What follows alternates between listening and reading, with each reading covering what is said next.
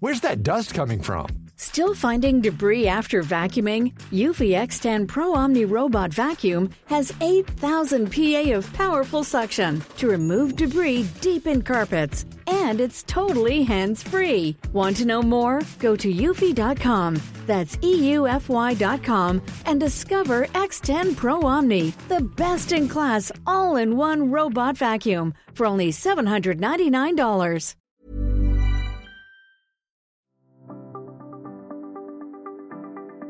El liderazgo comienza con la capacidad que tenemos de liderarnos a nosotros mismos. Es tomar control de lo que podemos tomar control. Es entender que tenemos un potencial gigante. Es decidir que la suerte se mueva en nuestro favor.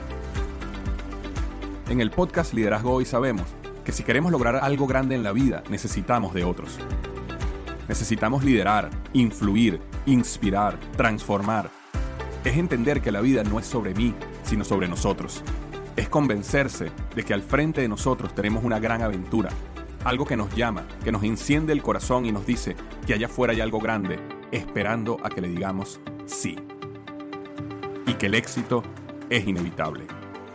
Bienvenido y bienvenida al podcast Liderazgo Hoy con Víctor Hugo Manzanilla. Los mejores días de tu vida están al frente de ti.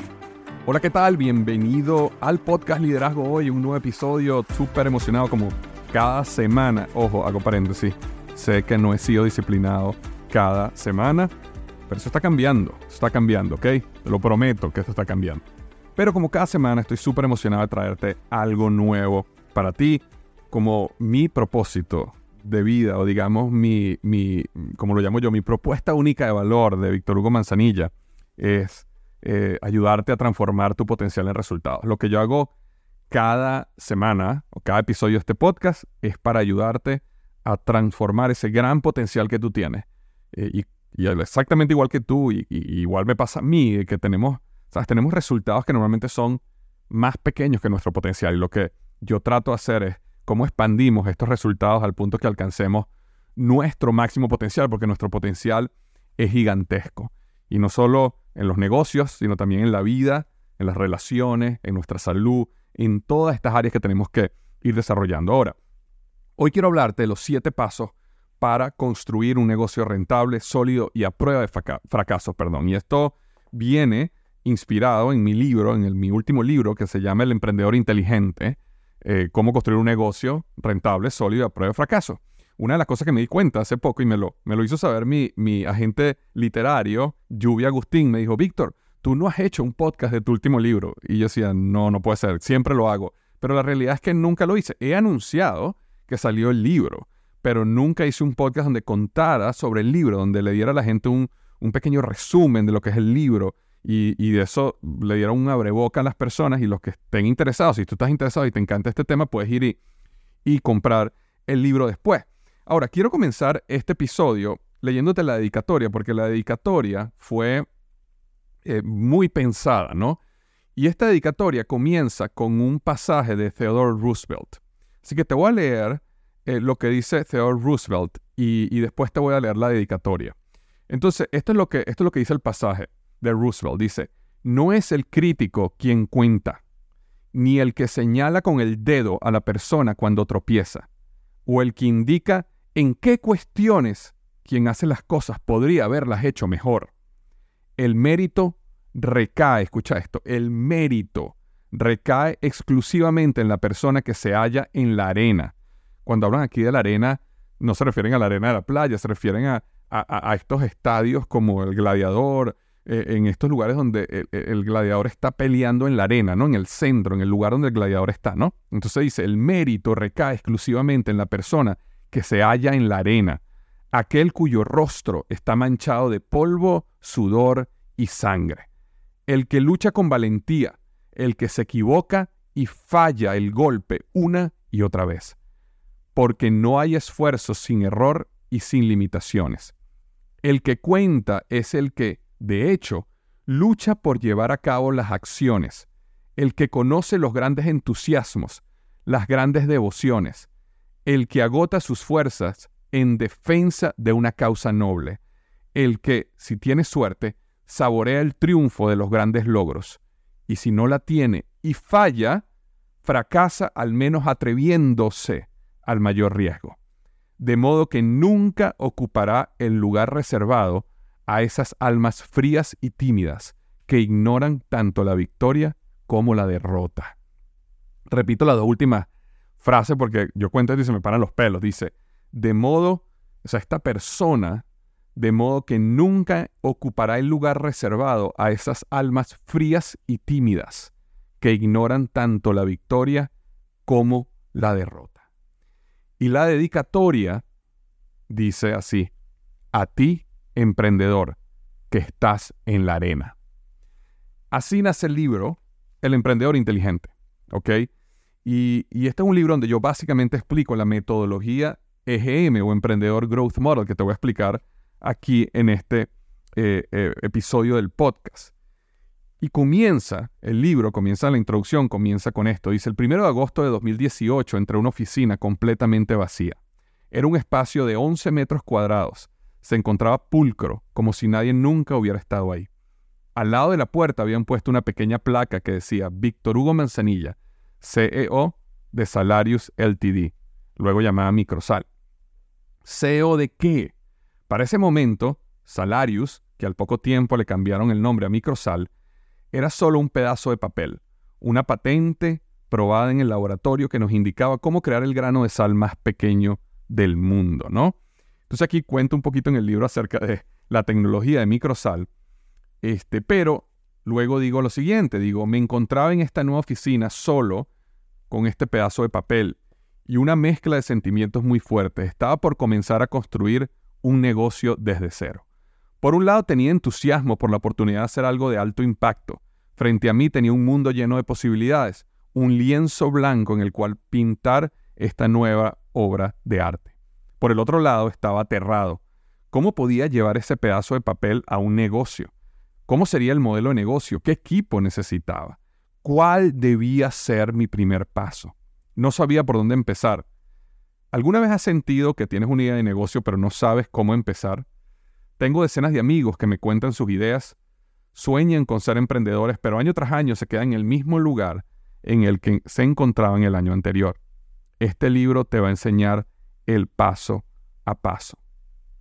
Ok, así comienza el libro El emprendedor inteligente, ¿no? Y empiezo a contar historias de cómo yo fui construyendo la empresa, que de hecho, bueno, cuando yo eh, salí como CEO de Microsal y contratamos a Rick Guinea como nuevo CEO y yo pasé, yo pasé a ser parte de la junta directiva, la compañía estaba valuada en 7.5 millones de dólares. Hoy eh, está valuada en algo mucho más grande eh, y de hecho por ahí vienen noticias importantes de Microsal que si, si has seguido Microsal te vas, a, te vas a enterar muy pronto. Pero bueno, el, el episodio no se trata de Microsal, sino se trata de este libro donde básicamente yo hablo sobre este método para ayudar a cualquier persona a construir un negocio exitoso.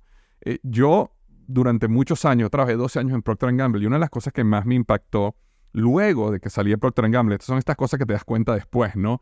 Era que cuál alto era el nivel de éxito de todas las iniciativas que nosotros ejecutábamos en Procter Gamble.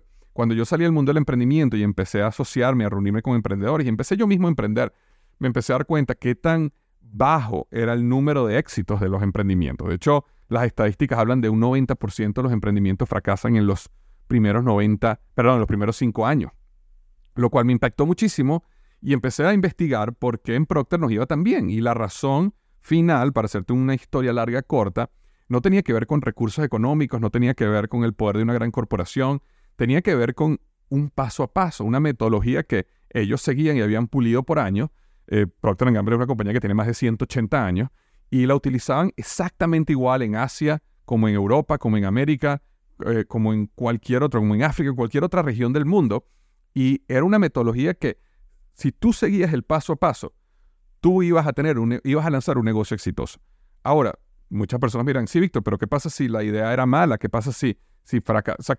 no todos los negocios funcionan. Sí, de hecho, la metodología te ayuda a darte cuenta antes de que lances si la idea es mala. Entonces, eso es lo interesante. Yo no estoy diciendo que todas las ideas que Procter tenían las lanzaban. Yo estoy diciendo que todas las que ellos llegaban a lanzar, o 70% de ellas eran exitosas. ¿Por qué? Porque si tú tienes una mala idea, en el proceso, la misma metodología te debe decir, hey, esta idea está mala, tienes que ajustarla, tienes que cambiarla, o tienes que simplemente cerrar esto y comenzar desde cero con algo nuevo. Y es mucho mejor darte cuenta cuando algo viene mal antes de que lances, antes de que inviertas dinero, antes que le pidas dinero prestado a un banco, a un tío, a un primo, a un cuñado, o inclusive antes que renuncies a tu trabajo y comiences un negocio. Eh, y eh, lo que hicimos fue traernos esos aprendizajes que yo había tenido en Procter Gamble unido con los aprendizajes que había tenido yo construyendo Microsal, mi marca personal y otros negocios, y por supuesto la ayuda de César Quintero, mi socio y coautor de este libro, para eh, crear esta metodología que la estábamos aterrizando al mundo del emprendimiento. La metodología de Procter Gamble era una metodología que funcionaba muy bien en el mundo corporativo, cuando tienes alto nivel de recursos, cuando tienes alto nivel de equipos, eh, pero y cuando tienes una escala de ese tamaño, había que traerla al mundo del emprendimiento. No solo la trajimos sino que la empezamos a implementar en los negocios que nosotros teníamos cerca. De hecho, César Quintero era un, es un coach de negocios y él tenía varios clientes donde él estaba trabajando con ellos. Empezamos a implementar la metodología con estos clientes para aprender, ajustar qué funciona, qué no funciona.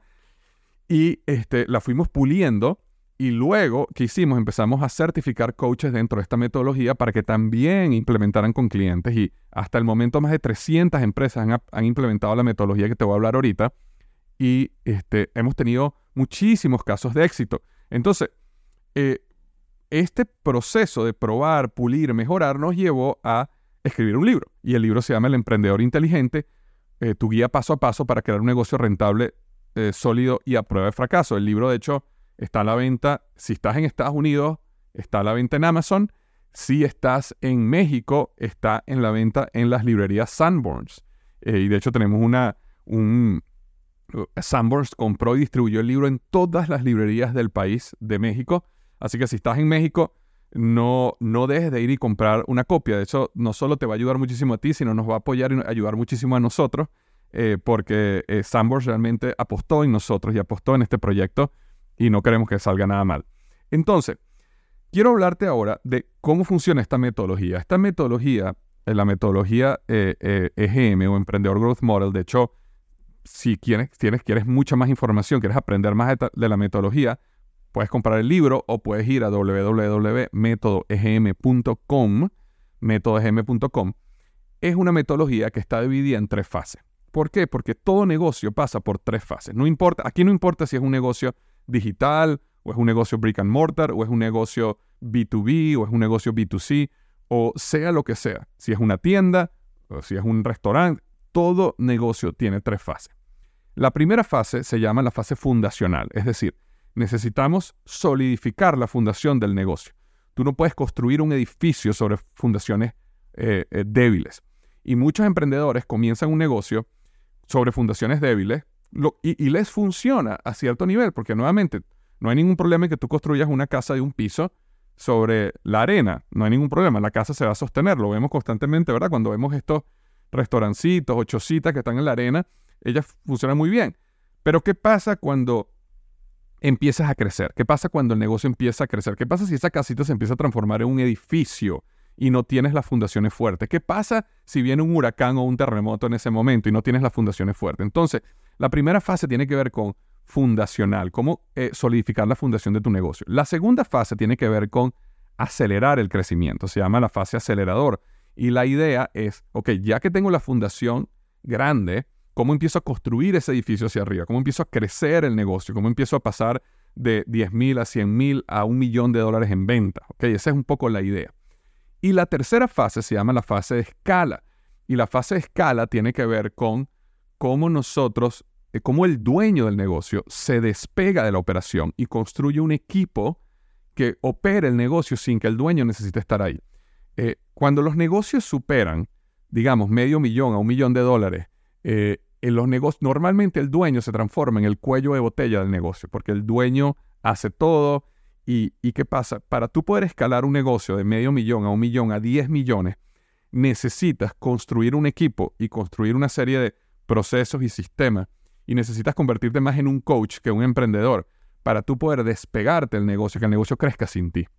Entonces, eh, la fase de escala es toda acerca de cómo tú operas el negocio de una manera donde cada vez el dueño sea menos necesario y que el, negocio aprenda a operar sin el, sin el dueño presente todo el tiempo.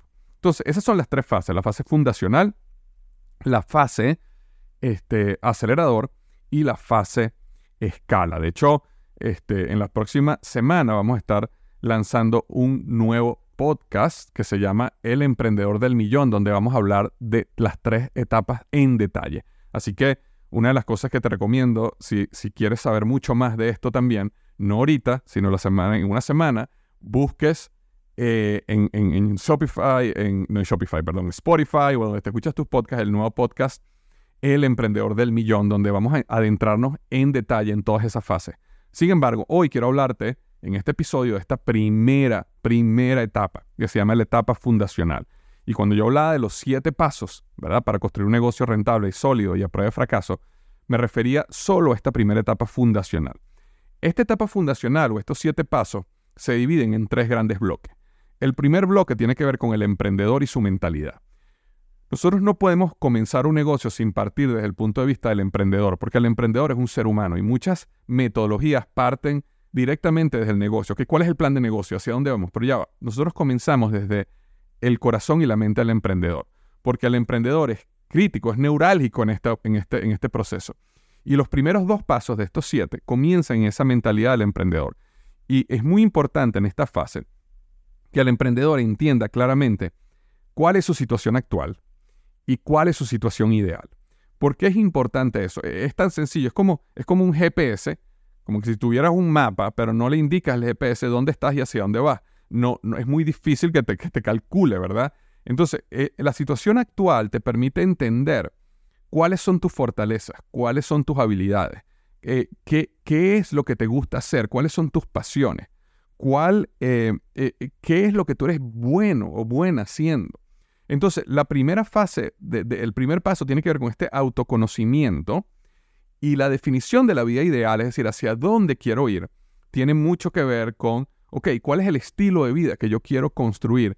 ¿Para qué? Para que a medida que vamos construyendo el negocio, nos estemos asegurando que ese negocio está alineado con esa vida ideal que tú tienes. Nosotros no queremos construir un negocio que no esté alineado con la vida ideal que tú quieres. Por ejemplo, tengo amigos, y lo cuento en el libro, que eh, ellos comenzaron un food truck y, había este boom de los food truck. Ellos comenzaron un food truck, el food truck era eh, súper exitoso, les empezó a ir muy bien. Pero ¿qué pasa con los food trucks? Los food trucks, ¿cuándo hacen el grueso de dinero? Lo hacen los jueves en la noche, los viernes en la noche y los sábados en la noche esos tres días y, el fin de semana, por supuesto, tienes que estar todo el tiempo en el food truck. Entonces, en su estilo de vida, con eh, los hijos que ellos tenían, donde los hijos están en la escuela toda la semana, eh, en un estilo de vida donde todas las noches tuvieran que estar, no todas las noches literalmente, pero prácticamente todas las noches tuvieran que estar en un food truck, no veían a sus hijos prácticamente nunca. Y era imposible, imposible no ir a trabajar un jueves, un viernes o un fin de semana. Entonces, realmente su vida, aunque habían logrado que, construir un negocio exitoso, eh, realmente no tenían la vida que ellos querían. Aunque ganaban más dinero que antes, preferían ser antes empleados como estaban antes, porque por lo menos antes tenían un trabajo donde salían a las 5, podían estar con sus hijos, podían disfrutar su dinero con su familia. Ahora, hacían más dinero, pero no podían disfrutarlo nunca. Entonces, ¿qué pasa? Cuando uno define esa vida ideal, ¿qué es lo que tú quieres de la vida? Te permite, luego que empieces a trabajar en tu negocio, es cómo tú empiezas a diseñar el negocio para que se adapte el negocio a lo que tú quieres lograr en la vida. Y a veces comenzamos el negocio simplemente pensando, yo lo que quiero es dinero. Dinero es simplemente un parte de todo esto, pero hay mucho más que dinero. Yo, yo quiero tener tiempo libre, yo quiero poder viajar o no, yo prefiero quedarme en mi casa, no quiero viajar. Eh, yo quiero este, poder eh, tener las mañanas libres o no, a mí no me importa, yo quiero trabajar desde muy temprano, pero quiero tener las tardes libres. No quiere decir que tú vas a comenzar el negocio viviendo ya tu vida ideal, pero, pero lo empiezas a diseñar y a construir con eso en mente. Y eso te permite decirle no a cosas que tú sabes que te van a alejar de esa vida ideal. Y, y, cuando tú llegues, o a medida que te acercas a esa vida ideal, la empiezas a construir y llegas a ese punto donde tienes un negocio que financieramente te sostiene, exitoso en crecimiento, pero a la vez estás viviendo la vida que quieres vivir. Entonces, ese primer paso tiene que ver con el autoconocimiento del emprendedor y definición de la vida ideal. Luego tiene que ver, el paso número dos, tiene que ver con cuál es el propósito y la meta grande y audaz. Aquí lo que queremos pensar es qué es lo que te mueve a ti como emprendedor más allá que el, simplemente el dinero. E, es importante el dinero, por supuesto que es importante el dinero. Sin embargo, nosotros como seres humanos nos movemos por propósitos superiores, cosas que son más elevadas que el dinero. Y nosotros necesitamos definir qué es lo que a nosotros realmente eh, nos mueve como propósito, porque el mundo del emprendedor va a tener sus subidas, sus bajadas. Va a haber momentos donde vas a estar peor que antes, va a haber momentos donde vas a estar mejor que antes. Y si tú tienes claro tu propósito, eso te va a dar un nivel energético muy poderoso para seguir adelante y seguir construyendo lo que quieres construir. ¿Ok? Entonces, súper, súper, súper importante eh, que tú definas tu propósito y luego que defines cuál es tu meta grande y audaz una de las cosas que decía Jim Collins en su libro Good to Great, o creo que en español se llama Las empresas que sobresalen, algo así, eh, él hablaba acerca de que estas empresas tenían una meta grande y audaz. Es decir, es algo grande que tú quieres lograr, es como una visión que tú quieres lograr, que probablemente no sabes cómo llegar allá. Pero esa visión te da un camino, un norte, una dirección. Yo, yo puedo ver un faro a, kilómetros de distancia. No sé cómo voy a llegar allá. No, no sé si, si voy a tener que llevar una, una bicicleta o voy a tener que ir caminando o voy a tener que conseguir un vehículo o voy a tener que utilizar un vehículo y luego una bicicleta. O sea, no sé. Pero, pero por lo menos yo sé a medida que camino que tengo que ir en esa dirección. Entonces la mega te va dando esa dirección.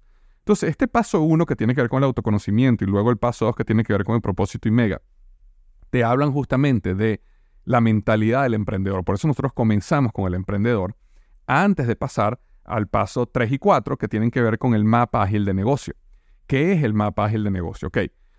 Luego que definimos al emprendedor, tenemos que ir al negocio. Y en el negocio nosotros lo que queremos es construir una idea que sea poderosa, una idea que conecte con el cliente potencial, una idea que el cliente potencial te quiera comprar, un producto, un servicio. Y nosotros tenemos una serie de pasos a través de este mapa ágil del negocio que es básicamente como un plan de negocio mucho más rápido de hacer y mucho más ágil, pero que nos hace las preguntas neurálgicas, las más importantes de un negocio, como por ejemplo, ¿quién es tu cliente ideal?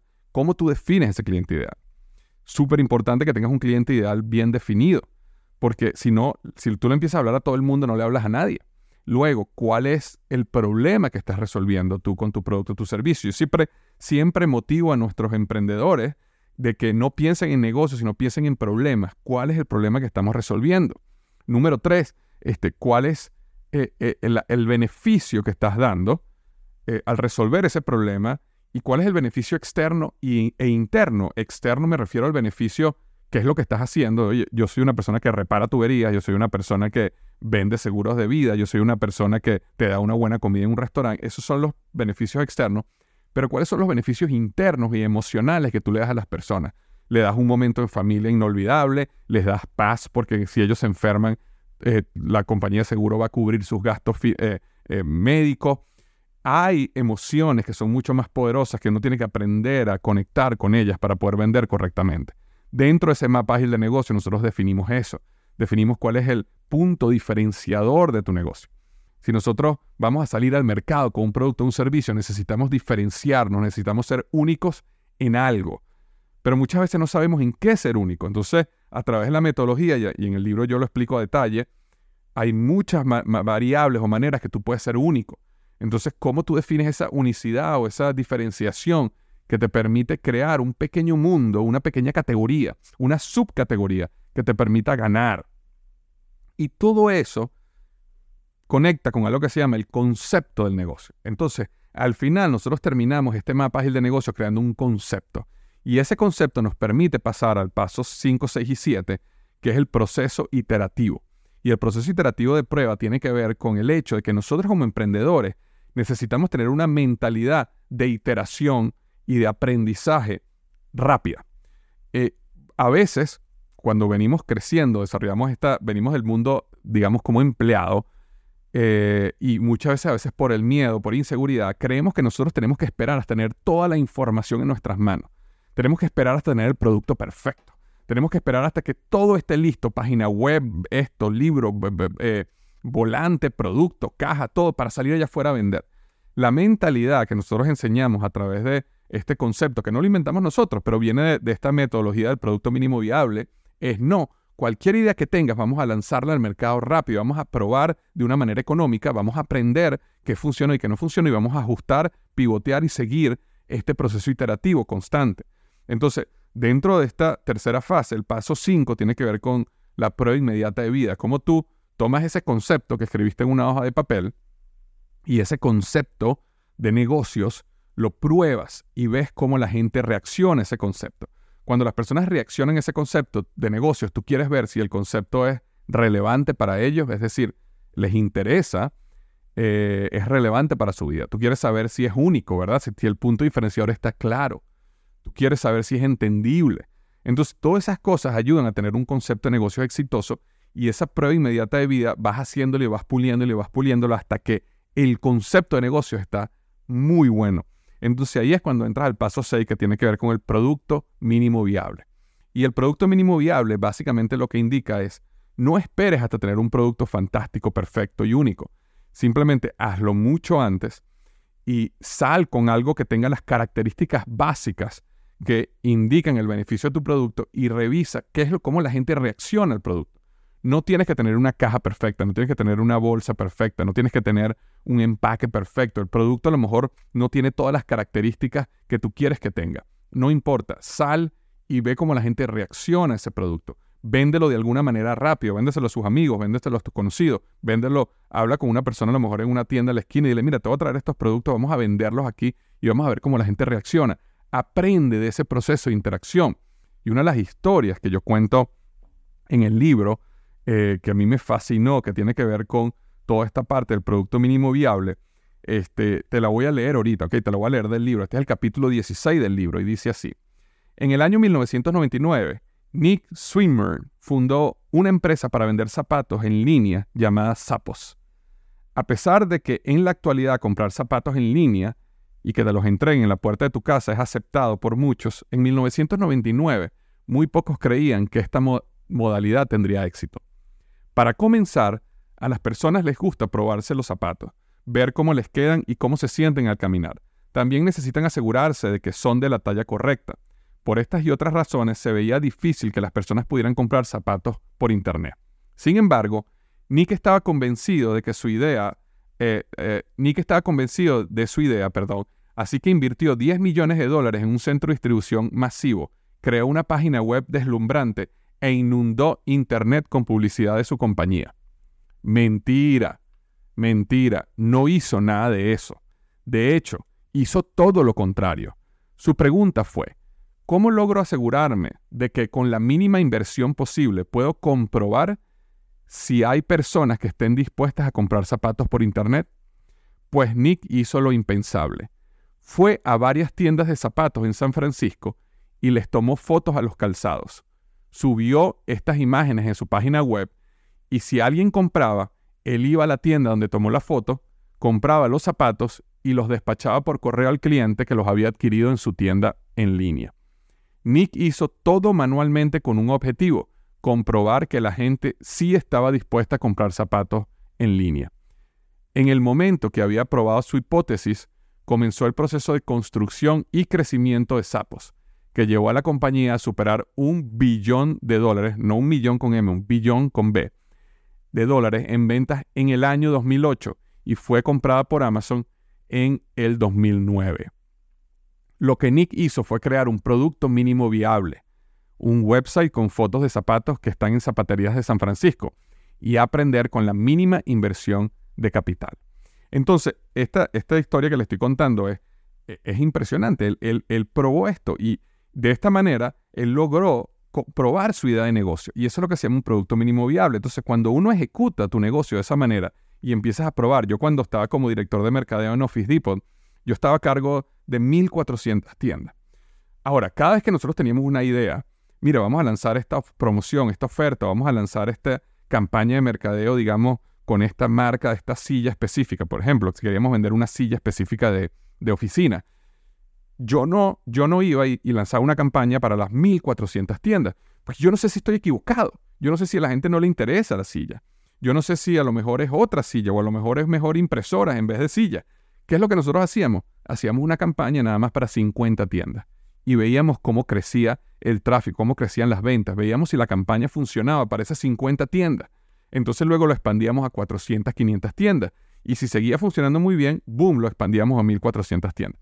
Este concepto de probar, probar, probar es muy poderoso y es céntrico va a la metodología EGM. Y luego, como paso número 7, viene todo lo que tiene que ver con el lanzamiento. El lanzamiento del negocio, del producto o el servicio, es después que ya tú hiciste el producto mínimo viable, ok, ahora sí tienes suficiente información para lanzar tu producto al mercado. Entonces ahí sí empiezas a trabajar, ok, vamos a crear una campaña de mercadeo, vamos a, por ejemplo, vamos a crear una página web mucho mejor, vamos a invertir dinero, pero porque sabes, porque caminaste el camino, porque tienes la información en la mano. Y esa es la manera como tú das estos pasos de plomo, llamémoslo así, para poder lanzar un negocio que está exitoso. Vas a aprender tanto en el camino, vas a cometer tantos errores, pero vas a poder pivotear y ajustar tanto en el camino que cuando llegue el momento del lanzamiento, el momento oficial de lanzar tu negocio, tú vas a lanzar el negocio de una manera muy, muy sólida y tus probabilidades de tener éxito van a ser masivas. Entonces, eso es un poco lo que es esta primera fase fundacional. Nuevamente, es una fase que tiene siete pasos, ¿ok? Y esos siete pasos son, número uno, definición de la situación actual y definición de la vida ideal del emprendedor.